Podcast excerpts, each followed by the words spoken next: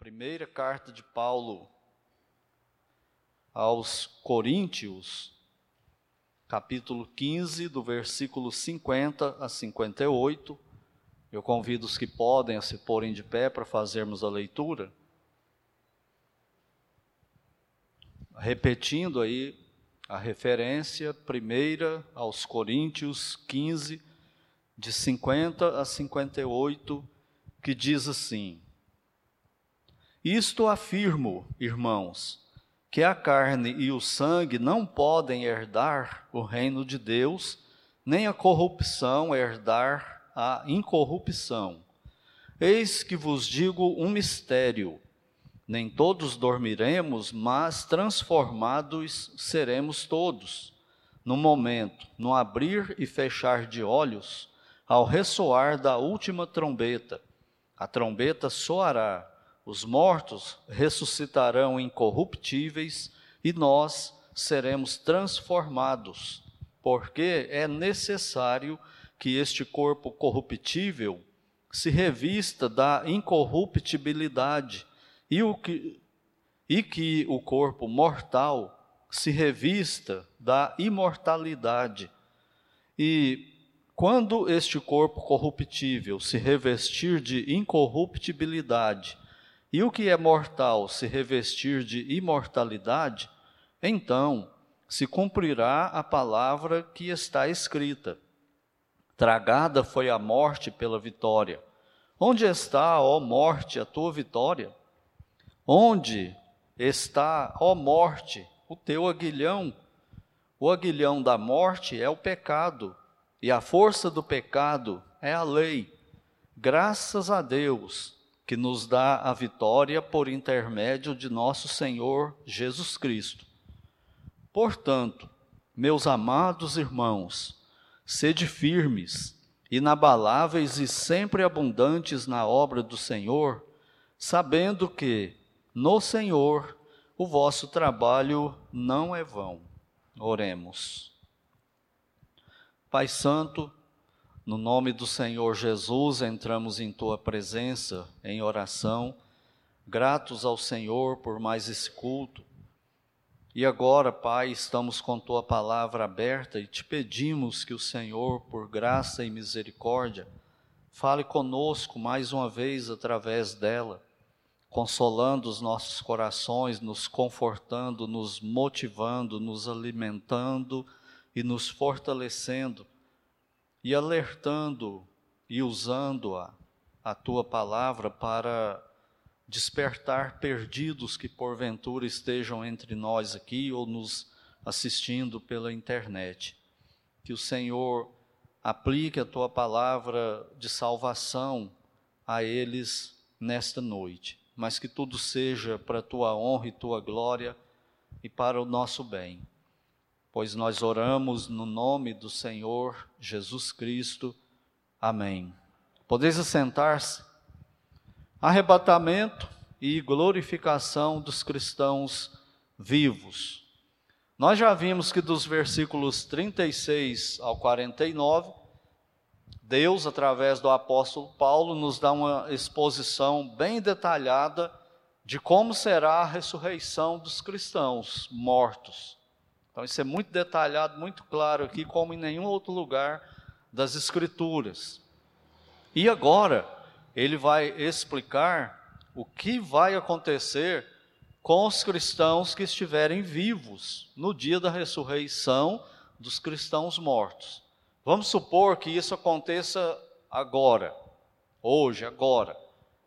Os cristãos mortos vão ressuscitar receber o corpo deles e serem glorificados. E conosco, que estamos vivos, nós não vamos ressuscitar, obviamente, porque não morremos. Então, o que, que vai acontecer conosco? Então, é isso que ele explica a partir de agora, né? não deixa nada, nenhum, nenhum ponto aqui sem nó, né? ele fecha tudo aqui. Os cristãos mortos em Cristo e os cristãos que estiverem vivos. Então vamos ver o que ele revela a respeito disso.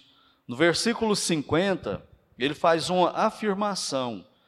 E a afirmação é que a carne e o sangue não podem herdar o reino de Deus, nem a corrupção herdar a incorrupção.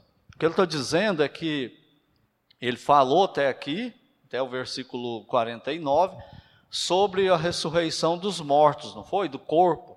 E ele enfatizou muito a corrupção do corpo humano, que ele envelhece, ele adoece, e ele apodrece depois que morre, e ele desaparece, ele vira pó.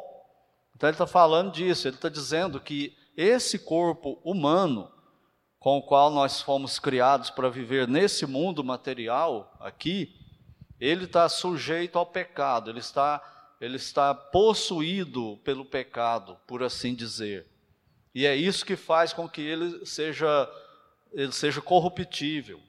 É isso que faz com que ele adoe, adoeça, sinta dor, envelhece, morre, desaparece, vira pó.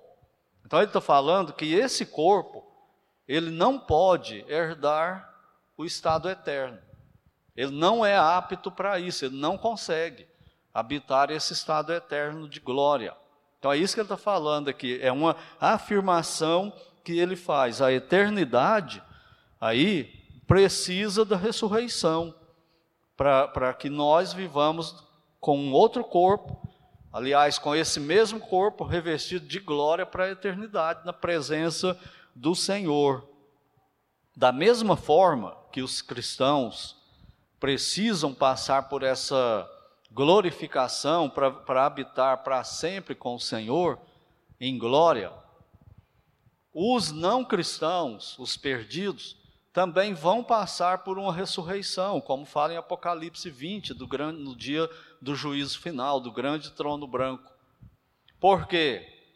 Porque eles precisam também de um corpo especial para viver eternamente sofrendo a total e santa e justa ira de Deus sobre eles, sem serem exterminados, sem nunca mais deixar de existir. Então, eles vão receber um corpo, mas é um corpo para a miséria eterna, para a corrupção, um corpo que vai continuar sofrendo, um corpo que vai continuar sentindo dor, um corpo que vai sentir a dor da queima lá no lago de fogo Porém, é isso nunca vai acabar. Por quê? Porque eles vão ressuscitar com um corpo diferente do que eles viveram aqui na terra para isso, para experimentar isso aí. Então ele faz essa distinção aqui, que a carne e o sangue, ele está falando do nosso corpo de hoje, não podem herdar o reino de Deus, nem a corrupção herdar a incorrupção. Como? Né? Uma coisa, uma questão até de lógica. Como que nós habitaríamos num céu de incorrupção, num estado eterno de glória total, com um corpo corruptível, um corpo que não tem glória nenhuma. Então ele precisa ser transformado. E agora ele vai falar de um mistério, no versículo 51. Ele diz assim: Eis que vos digo um mistério. O que é mistério na Bíblia? Não, é, não, é, não são os segredos de Deus. Lembro que, acho que é em Números que fala que as coisas reveladas são para os homens, mas as que não são reveladas são para o Senhor. Essas coisas que não são reveladas, como nós falamos hoje de manhã, sobre muitos detalhes da origem do mal, do pecado e etc., Deus não revelou. Isso não é um mistério. Ele não revelou. É segredo, não é mistério. Na Bíblia, quando fala que é mistério, é uma coisa que esteve oculta no passado, mas que Deus agora revelou. Então, isso que ele vai falar a seguir não era conhecido antes disso. É uma coisa que Deus está revelando de forma especial para nós, para o período da igreja. Por isso que ele fala: Eis que vos digo um mistério. É um mistério que ninguém sabe? Não, ele vai, ele vai explicar agora. Então, mistério é algo que esteve oculto e que Deus, num dado momento, revela para nós. E o que é esse mistério que estava oculto e será revelado? Que nem todos dormiremos, mas transformados seremos todos. Essa expressão que ele usa aí de dormiremos, do verbo dormir aí, é um efeito suavizante que ele coloca no texto, porque ele está falando é da morte, da morte física. E como cristão não morre, ele tem a vida eterna, então ele, ele só avisa esse negócio da morte, que é tão drástica para quem não é cristão, para quem não é salvo. Então ele só avisa isso para os cristãos. Ele fala assim que nem todos morreremos. É um mistério, não é? Todo mundo pensava até aqui que todo ser humano ia morrer. O salário do pecado é a morte. Deus está revelando. Tem um grupo de cristãos que não vão morrer. Esse é o mistério que esteve oculto aí. Mas transformados seremos todos. Outro detalhe importante aqui é essa esse termozinho aí, todos, que ele repete duas vezes. Nem todos dormiremos, mas transformados seremos todos. Entenda que esse todos que ele está falando é todos que estiverem em Cristo, todos os salvos, não é toda a humanidade, não. É quem é salvo, quem está em Cristo, são os cristãos para quem ele está falando. E ele continua a revelação. Num momento, agora vai, vai falar como será isso, que, que nem todo cristão vai morrer, mas todos vão ser transformados. Como? Como que será isso? Então ele explica para nós. Num momento, num abrir e fechar de olhos. Isso aí ele está falando de uma, querendo demonstrar a ideia aqui, é que será uma coisa instantânea, uma coisa rápida. E a coisa do corpo humano que Paulo gostava de usar para falar da igreja, que movimenta mais rápido, que se tem conhecimento, pelo menos até os dias de Paulo, acho que hoje continua, são os olhos, o abrir e fechar de olhos. Já viu a velocidade que nós protegemos os olhos? Você pode ir de moto com a viseira do capacete aberto e algo trisca no seu olho, instantaneamente a gente fecha o olho, pisca. Então é, é o, a ideia aqui é, é a velocidade que Deus vai fazer isso, é algo que será instantâneo. No abrir e fechar de olhos, ao ressoar da última trombeta, a trombeta soará, então vai haver uma trombeta também nesse dia da ressurreição dos cristãos mortos e da glorificação dos cristãos vivos. Acredita-se que essa trombeta que Paulo está falando aí é a trombeta que vai encerrar o período da igreja na terra. Acabou o tempo da igreja. Então vai ter uma trombeta que será tocada e aparentemente, provavelmente, nós vamos ouvir essa trombeta. Todos os salvos, os mortos em Cristo e os que estiverem vivos nesse dia. Não se sabe se todo mundo vai ouvir essa trombeta, se os incrédulos também ouvirão. Mas com certeza os cristãos mortos e vivos ouvirão esse toque de trombeta aí, encerrando o período da igreja na terra. E olha o que vai acontecer então. Os mortos ressuscitarão incorruptíveis, o que ele explicou do versículo 35 ao 49. Os mortos vão ressuscitar. Isso aí que ele explicou vai acontecer nesse momento aí. Eles vão ressuscitar incorruptíveis, com um corpo de glória. E nós, nós que ele está falando aí, quem? Que ele se inclui. Os crentes que estiverem vivos nesse dia. E a ideia que nós temos no Novo Testamento, nos escritos de Paulo, quando ele fala desse assunto aqui, em 1 aos Coríntios 15, lá em 1 aos Tessalonicenses 4, a ideia é que ele, tava, que ele estava esperando esse momento. Porque por isso que ele fala, nós seremos transformados. Ele não fala assim, isso vai acontecer lá no futuro e eu vou estar morto também. Ele fala nós. Por quê? Porque não tem uma profecia, não tem nenhum sinal para esse momento aí, ele é iminente. Ele pode acontecer realmente a qualquer momento. Para a segunda vinda de Cristo na terra, tem um sinal. Qual que é o sinal? A grande tribulação. Quando que ele vai vir pela segunda vez na terra? No final da grande tribulação, para a batalha do Armagedon, e depois inaugurar o reino dele aqui na terra e etc. Mas esse momento da glorificação e da ressurreição dos cristãos mortos não tem nenhum sinal. Por isso que Paulo se inclui. Ele fala: Nós, os vivos, seremos transformados E aí ele repete aquilo que ele já falou, versículo 53. Porque é necessário, ele está dando ênfase nisso. É necessário que este corpo corruptível se revista da incorruptibilidade e o, que, e o corpo mortal se revista da imortalidade. Ele fala que é necessário, por causa do que eu já disse, né? não é possível que esse corpo corruptível viva na eternidade de glória, né? E, e ele vai se corrompendo. Então ele precisa ser transformado para não passar por isso, por essa corrupção. E ele agora introduz um elemento novo aqui, ó. Ele fala que o que é mortal se revista de imortalidade. Ele vai acabar com a história da morte para os cristãos agora. Ou seja, nós não vamos mais morrer. Acabou. A partir desse dia, os cristãos que estiverem vivos nesse dia, eles nunca mais vão morrer. Eles vão ir com Cristo, glorificados, e não vão morrer. Por quê? Porque eles estão revestidos agora de imortalidade, incorrupção e imortalidade. Já imaginou que bênção é essa? Nós seremos imortais, nunca mais nós vamos morrer. E é por isso que eu falo sempre, né? é uma coisa que eu sinceramente aguardo que aconteça na minha geração. Enquanto eu estiver vivo ainda para participar desse momento glorioso aqui, que nós não temos ideia né, de, da bênção que é isso, que, que momento extraordinário é esse.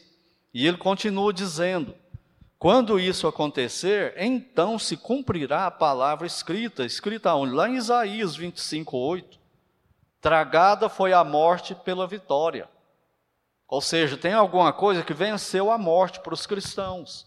A morte não vai mais dominar os cristãos, ela não vai mais incomodar os cristãos. E além disso, né, ele usa Oséias 13 também, quando ele fala assim: Onde está, ó morte, a tua vitória? Onde está, ó morte, o teu aguilhão? Ele está citando Oséias, as profecias do Velho Testamento, falando desse momento aí, mas não era tão claro. Não, não era possível eles entenderem naquela época exatamente do que, que estava o profeta falando, né? do que, que Deus estava passando para o profeta passar para o povo dele. E olha o versículo 56. O aguilhão da morte é o pecado. E a força do pecado é a lei. Ele está dizendo aqui muitas coisas. Primeira, quando ele fala assim: onde está a morte, a tua vitória? Onde está a morte, o teu aguilhão? Ele está falando para nós: olha só isso, que a morte vai morrer. Já imaginou isso? A morte vai morrer. Lá em Apocalipse 20, fala que Deus vai lançar a morte no lago de fogo. O inferno e a morte foram lançados no lago de fogo. Isso não é uma glória para nós? Se você tem noção da, da dimensão da obra do Senhor Jesus, ele vai vencer a morte e ele mata a morte com a obra que ele realizou. E a morte vai morrer e nunca mais vai ressuscitar. Hoje ela pega ainda os cristãos e mata. Só que os cristãos vão ressuscitar em glória, mas vai chegar o dia dela. Ela vai morrer, será lançada no lago de fogo e ela nunca mais vai operar sobre ninguém. Nunca mais.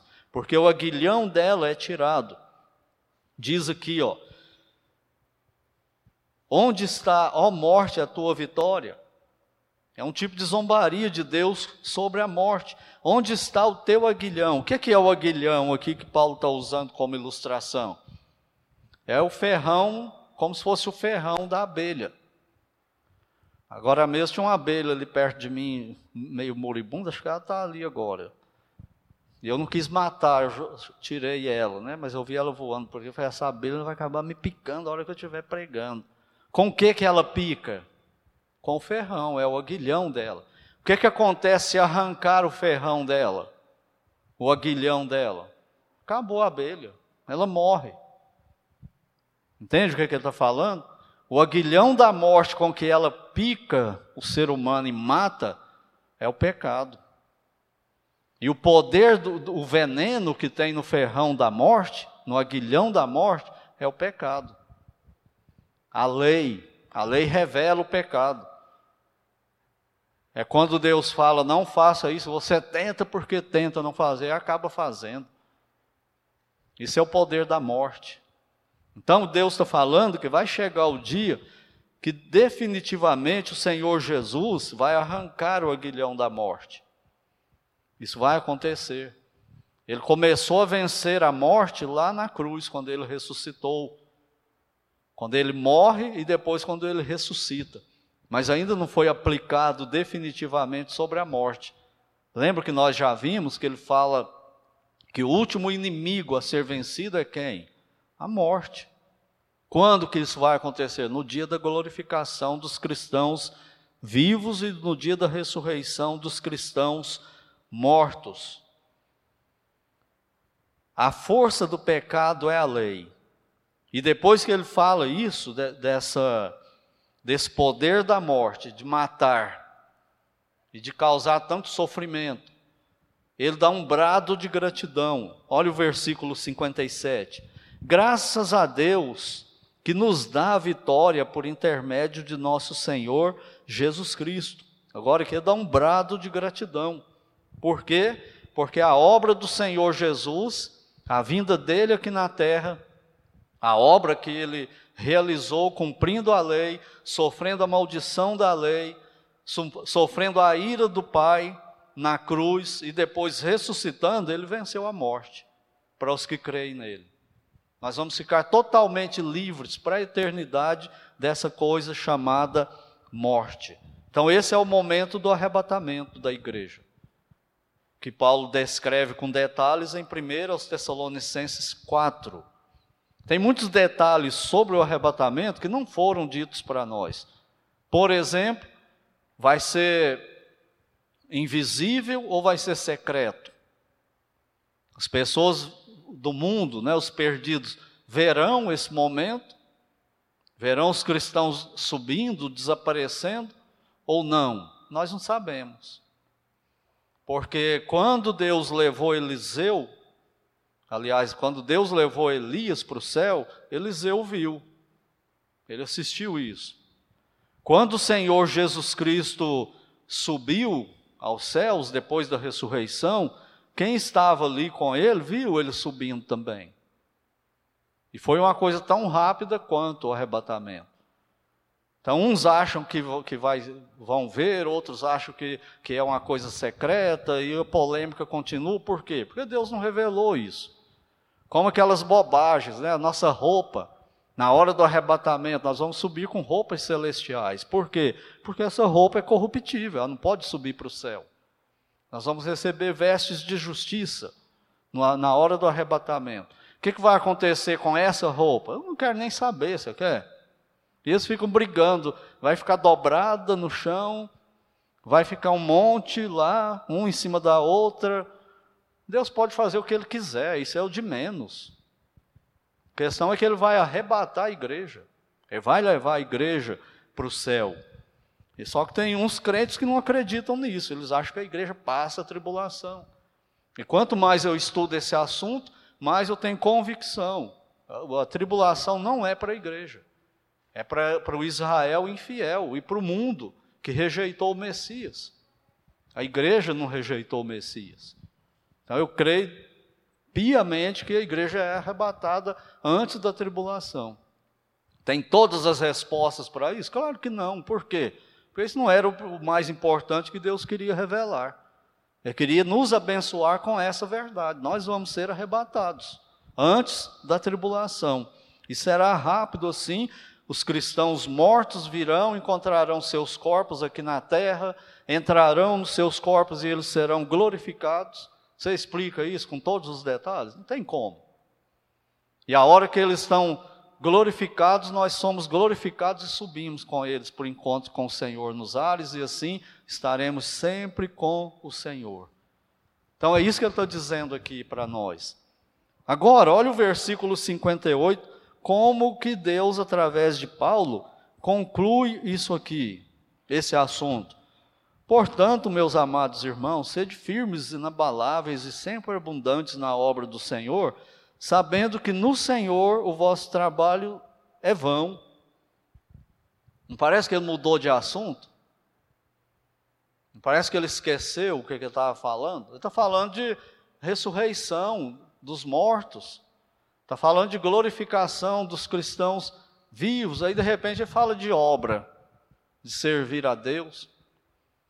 Eu concordo com o pastor Hernandes Dias Lopes, que ele fala assim, quando ele comenta isso aqui, ele fala assim: parece que Paulo estava escrevendo e parou para ir tomar um cafezinho, e quando ele voltou, ele esqueceu o que, ele estava falando, perdeu o fio da meada e falou de outra coisa e encerrou o assunto. E o que, que a gente aprende em homilética, em pregação? Que toda pregação ela tem que terminar no auge. Você tem que levar o povo naquela expectativa e terminar naquela, naquele ápice, naquele clímax da pregação sobre o assunto. E parece que Paulo não fez isso aqui, mas ele fez. Ele não esqueceu o que, que ele estava falando, ele não mudou de assunto, mas o que, que ele está dizendo? Ele está dizendo é uma coisa de confrontação. Ele encerra o assunto confrontando. Confrontando com o quê? Você acredita nisso? Em toda essa glória aí. Então, sirva o Senhor, seja fiel. Portanto, meus amados irmãos, significa por causa disso, meus amados irmãos. Aí ele fala duas coisas: sede firmes e constantes. Tem crente que não é firme nem constante. Um dia lê a Bíblia, outro dia não lê, um dia busca santidade, no outro não. Um dia ele vai no culto, no outro ele não vai. Mas ele é constante no serviço. Ele é firme no estudo, ele é firme no trabalho, inabalável. Chova, faça frio, faça sol, ele está lá, está doente, ele está lá, está com gripe, ele está lá. Mas o culto não. É isso que Paulo está falando. Você acredita mesmo que isso aqui pode acontecer qualquer hora? Não está aparecendo, não. Então, sede firmes, inabaláveis. Vivam isso na prática, porque isso tem uma influência na nossa vida prática. E a segunda coisa que ele fala, ó, sempre abundantes na obra do Senhor. Ou seja, se você crê piamente na ressurreição do Senhor Jesus e crê na ressurreição sua, então mexa-se. Seja fiel. Não seja mais fiel a trabalho, não seja mais fiel à escola, não seja mais fiel à família, seja fiel a Ele, faça dele o seu prazer máximo. É isso que ele está dizendo. Porque isso pode acontecer a qualquer hora e tem outra. É isso que vai definir o nosso estado eterno. Aonde nós vamos estar no estado eterno. O que, que nós vamos fazer no estado eterno vai depender da nossa vida aqui. É isso que eu estou dizendo. Ele está confrontando. Ele está terminando. No máximo, não está. Está falando: você é crente mesmo? Você acredita de verdade nisso? Ou é só teoria? É só coisa da boca para fora?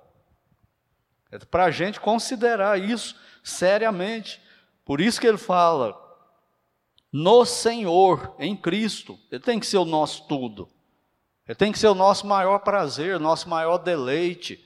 Como Davi cria, Deus me pastoreia e eu não preciso de mais nada. O Senhor é o meu pastor e nada me faltará. Eu não preciso de, de time de futebol para ser campeão, para eu ser o cara mais feliz do mundo. Eu não preciso ter dinheiro no bolso todo dia para ser o cara mais feliz no mundo. Eu não preciso estar bem de saúde todo dia para ser a pessoa mais feliz do mundo. Eu preciso estar no Senhor, em comunhão com Ele em fidelidade a Ele. É isso que ele está falando. E ele termina com essa frase célebre: O vosso trabalho não é vão no Senhor. Ou seja, ele está de olho. Ele está olhando para a sua vida. E vai te recompensar. Aonde? No estado eterno. Vai depender do que você vive aqui, do que eu vivo, do que eu faço aqui. E assim ele encerra esse assunto aí da ressurreição e da glorificação dos cristãos. Vamos para o final aqui. conclusões e aplicações do nosso pequeno estudo aí, pequena série, né, sobre a ressurreição dos mortos. Primeira coisa que nós vimos lá em Marcos 16, que a ressurreição do Senhor Jesus é uma doutrina fundamental. Tira a ressurreição dele e você mata a nossa fé. Você mata o cristianismo. É o que distingue o cristianismo e, e, o evangelho de tudo mais de religião. Onde estão os grandes líderes, criadores das grandes religiões do mundo? Mortos. Onde está o grande líder do cristianismo? Vivo, ressurreto, eternamente vitorioso sobre o pecado, sobre a morte, sobre o mal, no céu. É isso que distingue, tira a ressurreição dele e você acaba com a nossa fé. E vimos lá também que ele repreendeu os discípulos porque eles não creram quando as mulheres contaram para eles. Queria o que? Sinal? Não, você tem que crer pela fé. Vocês deveriam ter crido no que elas disseram, vocês sabiam que estava profetizado. Por que, que vocês não creram? Vocês precisam de milagre, de sinal? Não, é para crer pela fé somente. E em 1 Coríntios 15, nós vimos que o Evangelho, ele só é eficaz se for genuíno. Eu vos preguei o que também recebi, que Cristo morreu pelos nossos pecados e ressuscitou ao terceiro dia pelos nossos pecados, e que está vitorioso agora no céu. Se você crer nisso, você é salvo. Esse é o evangelho puro. Ele não pode ser camuflado, igual Paulo César canta na música O Evangelho. Se camuflado, a excelência perderá. Você não pode incluir lei nele para ajudar, e você não pode acrescentar religião, você não pode acrescentar seu desempenho cristão para ser aceito por Deus, e você não pode minimizar, você não pode tirar nada dele também. Ele só tem eficácia se ele for puro. Não pode acrescentar e não pode tirar nada dele também. É o, o, o, evangelho que foi pregado pelos apóstolos, que estava anunciado em todo o Velho Testamento e que o Senhor Jesus veio cumprir aqui na terra e cumpriu, e os apóstolos anunciaram, e nós temos a missão agora de continuar esse ministério de pregar o evangelho verdadeiro. Salvação somente pela fé em Cristo, sem mais ajuda de nada, sem incluir mais absolutamente nada para a salvação.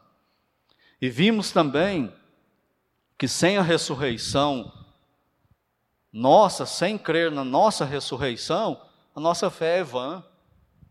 Nós vamos deixar de fazer tanta coisa, lutar contra o pecado, e todo pecado tem prazer, e nós vamos abrir mão, nós vamos nos privar de prazer, de benefícios de pecados, e depois morreu, não tem nada depois? O que, que faz a diferença para a gente continuar nos privando? o evangelho da ressurreição do Senhor Jesus Cristo. E a nossa ressurreição que ele fará naquele dia de glória, né? Como nós cantamos aí, o dia de glória, o dia glorioso. É esse dia da, da ressurreição dos cristãos mortos, da glorificação dos cristãos vivos. Se isso não existe, o cristianismo é o maior e o pior dos enganos que já foi falado na terra. A pessoa se priva, segue tudo que ele pode, morre e não tem nada depois. Ele não foi, não levou, não se beneficiou nem aqui na terra nem depois que ele morrer. É a maior bobagem, então. Só que não é. Tem a ressurreição. E nós vimos que a garantia bíblica da ressurreição do Senhor Jesus e nossa, isso não é uma bobagem, não é uma mentira. É uma verdade absoluta e fundamental. E vimos também as consequências práticas da ressurreição de Cristo e a nossa na eternidade. Vai definir a nossa posição no estado eterno. O que, é que nós vamos fazer eternamente? Você vai ficar lá só deitado no céu, numa rede?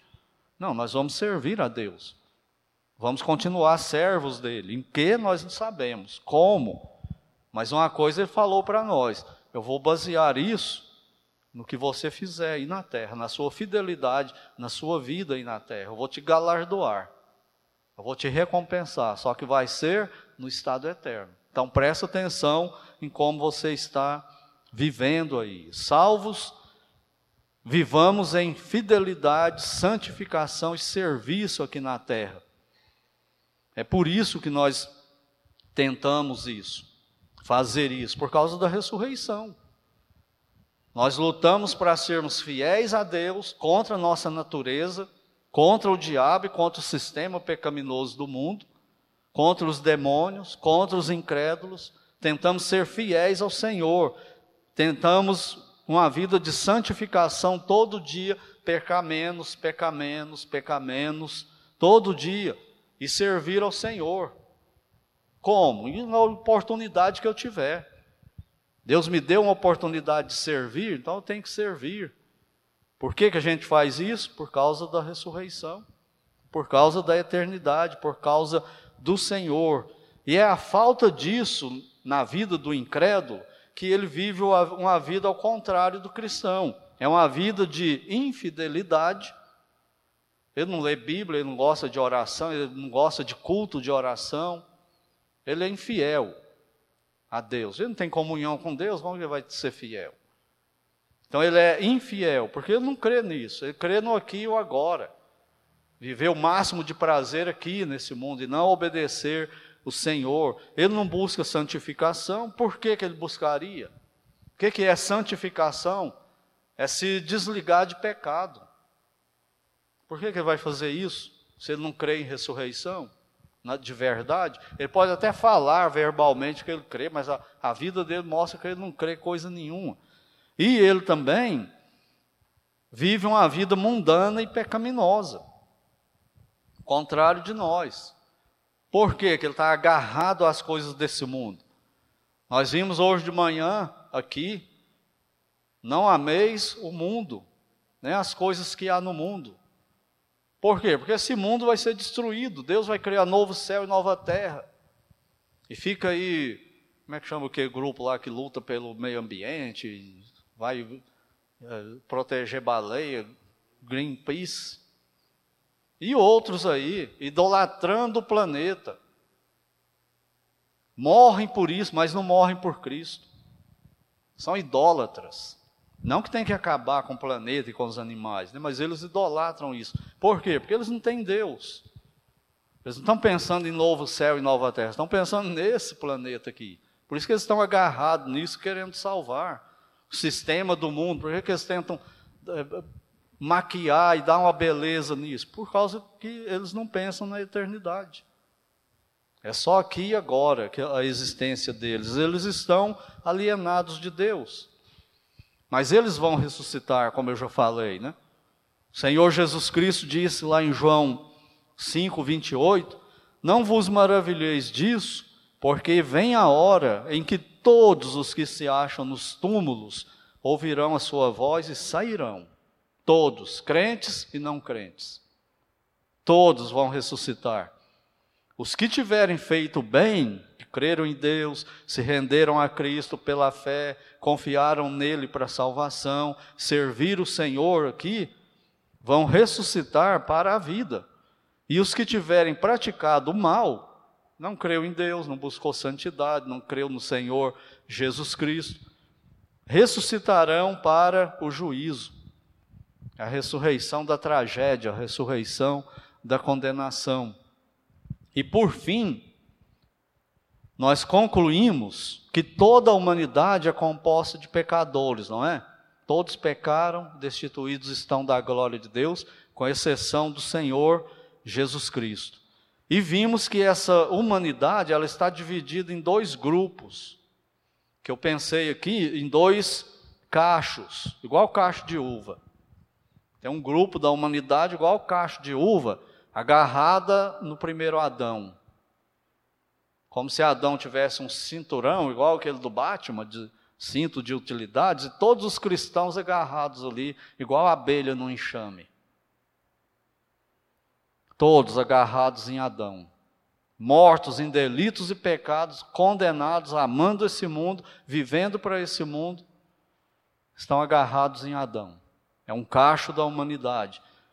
O outro grupo, outro cacho, está agarrado no cinturão do segundo Adão, o Senhor Jesus Cristo, que tem poder para vivificar todos os que creem nele pela fé. Esses somos nós, os cristãos, os salvos. E a humanidade está dividida nesses dois grupos aí. E ele tem o poder, o Senhor Jesus, para transformar esses que creem nele pela fé, estão agarrados nele, como cacho de uva, de pendurados nele, transformá-los em filhos de Deus, é o Espírito que vivifica, dá vida eterna, garante o céu, perdão, redenção para toda a eternidade, vitória sobre a morte. Nunca mais a morte vai nos atingir, nunca mais vamos sofrer com o aguilhão da morte, nenhum sintoma mais de pecado. É o momento de glória nosso, eternamente. Então vamos ser fiéis a isso. E a pergunta final é: em qual cacho você vive? O que, que a sua vida diz? Você pode ser membro da igreja aqui, ter sido batizado, ser membro da igreja, mas o que, que a sua vida mostra? Você está agarrado no cacho do primeiro Adão ou do segundo Adão? É você e Deus que sabe isso aí. Então você está agarrado no primeiro Adão e só tem uma, uma fé de palavra, mude isso. Você está indo para o inferno. Não fique ostentando indecisão, não. É em relacionamento com o Senhor. É em luta contra o pecado, em santidade, em fidelidade a Ele. E se você está agarrado em Cristo, continue, persevere. É difícil mesmo. Ele nunca disse que seria fácil. Ele falou no mundo: esperem aflições, mas tenham bom ânimo, continue, persevere. Eu venci o mundo. E vai chegar o dia da vitória final, esse dia aqui, que nós vimos aqui em 1 Coríntios 15, no final. Continue. Mas enquanto estiver aqui, rendidos nesse corpo aí corruptível, você vai sofrer, você vai adoecer. Você vai sentir dor, vai ficar doente. Não tem? Não, não se prepare porque vai ter. Você vai envelhecer. Você vai ficar encurvado e vai indo cada vez mais para o túmulo. Você está debaixo da maldição da morte. Mas o Senhor Jesus venceu a morte. E nós venceremos com Ele nesse dia aqui. E nunca mais vamos ter esperança, vamos passar por, pela morte. Pecado, nunca mais é, morte, nunca mais. Lembre-se, a morte vai morrer e nunca mais vai ressuscitar. E nós vamos viver e nunca mais vamos morrer. Em glória total no estado eterno. Que Deus então nos abençoe. Se você não crê em Cristo ainda, se tem alguém aqui assim, renda-se a Ele como seu Senhor e Salvador para valer. Você vai ficar. E vai ressuscitar para condenação, se não crer nele. Ou se tem alguém nos assistindo também assim, confie no Senhor. Pare de brincar com a sua vida. Pare de negligenciar a graça de Deus que Ele oferta todo instante. Renda-se a Ele de verdade. Não brinque com isso.